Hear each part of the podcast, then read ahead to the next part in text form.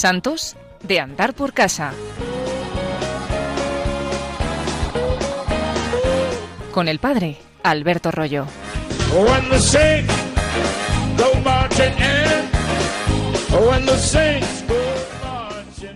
He tenido ocasión de visitar la ciudad de Turín con otros sacerdotes.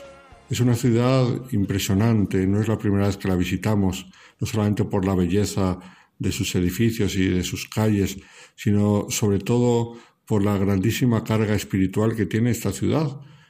En primer lugar, por supuesto, como ya sabemos, porque tiene las reliquias de la Sábana Santa, la síndone, que se guarda en la Catedral de Turín. Pero además de eso, por el gran número de santos que en los siglos XVIII, XIX y XX han vivido allí y han trabajado allí, a unos de talla internacional y muy, muy conocidos, de los más famosos de la historia reciente de la Iglesia, como es, sin ir más lejos, San Juan Bosco, al cual, por supuesto, hemos visitado su tumba, siempre lo hacemos cuando vamos a Turín y le encomendamos la labor con los jóvenes de nuestras parroquias. Pero también Santa María Mazzarello, que es la que fundó con don Bosco las Hermanas Salesianas, que es una de las congregaciones religiosas más grandes y más numerosas de toda la Iglesia Universal. Por supuesto, Santo Domingo Sabio, el discípulo de Don Bosco, que brilló por su sencillez y por su pureza, pero también otros santos muy importantes como son San José Alamano, que fue el fundador de los misioneros de la Consolata, que están en el mundo entero, San José Cafaso, o el santo al cual queremos dedicarle hoy este espacio porque se lo merece y porque es un ejemplo maravilloso de cómo el Señor a veces nos lleva por caminos insospechados y cómo la santidad no consiste tanto en hacer esto o lo otro, sino en dejarse llevar por el Señor. Todos conocemos la palabra cotolengo. En muchas ciudades del mundo están los cotolengos, cuyo nombre oficial son las pequeñas casas de la Divina Providencia. En Madrid tenemos algún cotolengo. Pero estas casas, lo importante es la labor tan maravillosa que hacen. Reciben el nombre de San José Benito Cotolengo y son conocidas porque acogen en su seno a aquellos descartados de la sociedad, los más abandonados. En esta cultura del descarte que habla el Papa Francisco, encontramos en el cotolengo a mm, enfermos mentales, a disminuidos físicos y psíquicos, a personas con todo tipo de lacras y de problemas de la vida, donde son acogidos con cariño y tratados con grandísimo amor. Y esta es la grandeza de San Giuseppe Benito Cotolengo, que era un sacerdote diocesano normal y corriente, pero que en un momento de su vida recibió una inspiración para escoger el camino más difícil. El Señor le presentaba la cruz y él no se echó para atrás.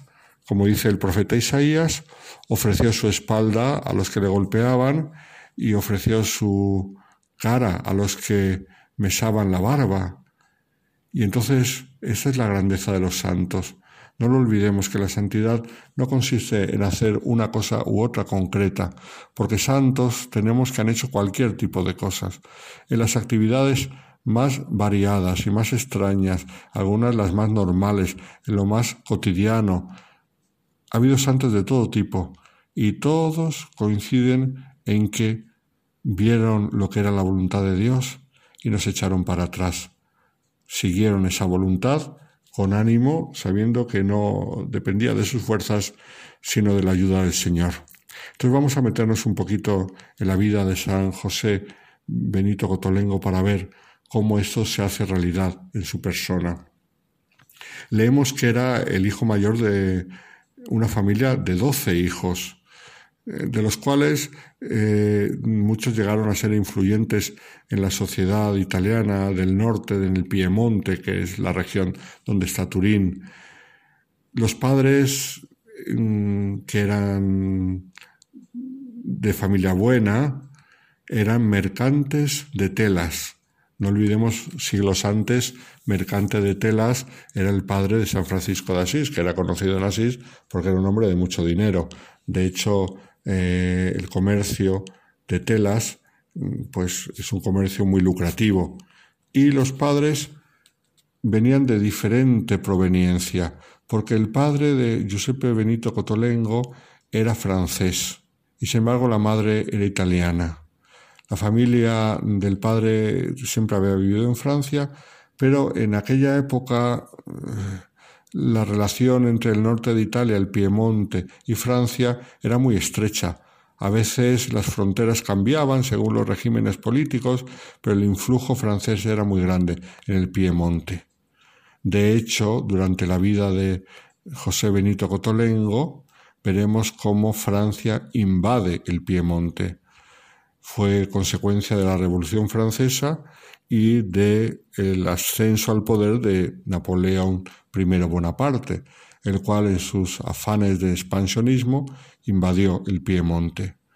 Y esto fue también una dificultad en la vida de José Benito, porque entonces ya cuando se realizó esta invasión, él había decidido ser sacerdote y no pudo empezar los estudios en un seminario normal, precisamente por esta inestabilidad política provocada por la invasión de los franceses. Con lo cual, él, en 1802, que comenzó la teología, lo tuvo que hacer en la clandestinidad, estudiando en su casa, enseñado por profesores sacerdotes, pero que tenían que hacerlo en total secreto. Y así hasta que se ordenó sacerdote, porque se ordenó en 1811 en la capilla del seminario de Turín, pero fue ordenado por su obispo, el obispo de Asti, porque él, donde nació, pertenecía a la diócesis de Asti, que es una de las diócesis muy cercanas a Turín. Y solamente después de ser sacerdote pudo continuar y acabar sus estudios, ya que poco a poco el influjo de Napoleón fue decayendo y así él pudo ir a la Universidad de Turín y hacer la licenciatura en teología, la cual acabó con buenos resultados. Y nos encontramos con un sacerdote diocesano eh, feliz en su ministerio, pero que poco a poco va notando como que le falta algo. Él lee la vida de San Vicente de Paul y ese amor a los pobres le fascina y siente que él eh, el Señor le quiere llevar por un camino diferente, pero no sabe concretizarlo. Son unos años ahí de vida serena como sacerdote diocesano, pero que se da cuenta que el Señor le pide algo más. esa intuición suya mm, se concretiza y se hace más patente en cierta ocasión. En 1827 le llaman en Turín a, la cama de una señora que está muy enferma, asistirla espiritualmente. Está en el sexto mes de embarazo y a la vez tiene una tuberculosis profunda y se está muriendo. Todavía en aquella época no existían los antibióticos. Entonces, esta mujer había sido llevada por su marido en todos los hospitales de Turín, pero en ninguno la habían aceptado por el miedo al contagio, a que transmitiese su enfermedad, porque como tenía muchas pérdidas de sangre, entonces tenía miedo de que se produjese una epidemia entre las madres embarazadas y entre los neonatos, donde ella tenía que estar, porque lo que tenía también eran muchos problemas, por supuesto, con el embarazo. Entonces, la pobre mujer la dejan fuera en ninguna institución la quieren acoger. Y entonces se encuentra José Benito Cotolengo como sacerdote a asistir a esta mujer que está muriendo y que la dejan morir sin ninguna asistencia a los hospitales por miedo a que contagie a otros. En ese momento, José Benito Cotolengo siente la soledad total y la pobreza absoluta de una persona rechazada por todos, que ni siquiera los médicos la quieren curar. Y entonces mm, esto le remueve totalmente, se da cuenta que el Señor le está hablando. Aquí está la santidad, el darse cuenta cuando el Señor eh, nos llama y no echarnos para atrás.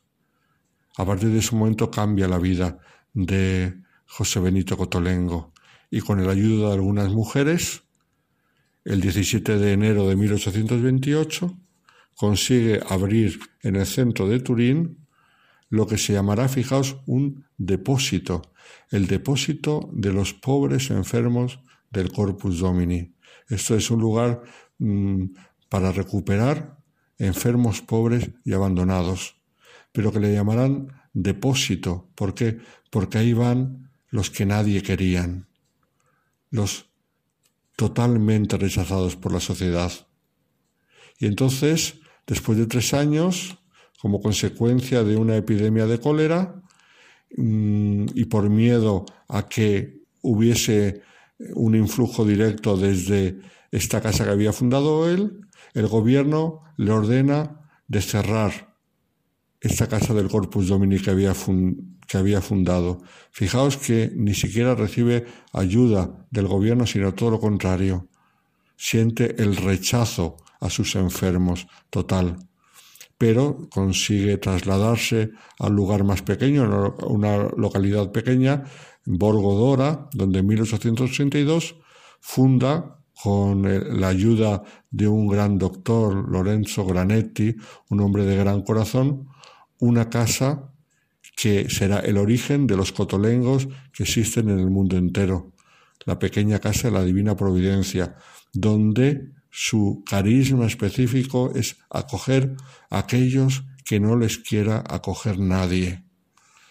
Una casa para los más abandonados. Luego él pues tuvo un ejemplo que cundió. Hizo, le hizo fundar varias instituciones religiosas, varias congregaciones de hermanas, de sacerdotes y de hermanos, todos en relación con los cotolengos, de los más abandonados de la sociedad. Y fijaos que él que trabajó con aquellos que nadie quería, al final murió como nadie quería porque él pasó los últimos tiempos en casa de su hermano eh, sacerdote, Luis, y contrajo el tifus. Y por el tifus murió San José Benito Cotolengo el 30 de abril de 1842. Una vida totalmente dedicada a los más abandonados, que incluso culminó con una muerte de aquellos más rechazados, aquellos que del tifus que en aquel momento eran el espanto de toda la sociedad. Pues mis queridos oyentes de Radio María, ojalá también nosotros seamos de aquellos que cuando veamos la voluntad de Dios no nos echemos atrás, sino que carguemos con la cruz, esa cruz que salva y esa cruz que hace tanto bien y que deja una huella maravillosa como la del cotolengo.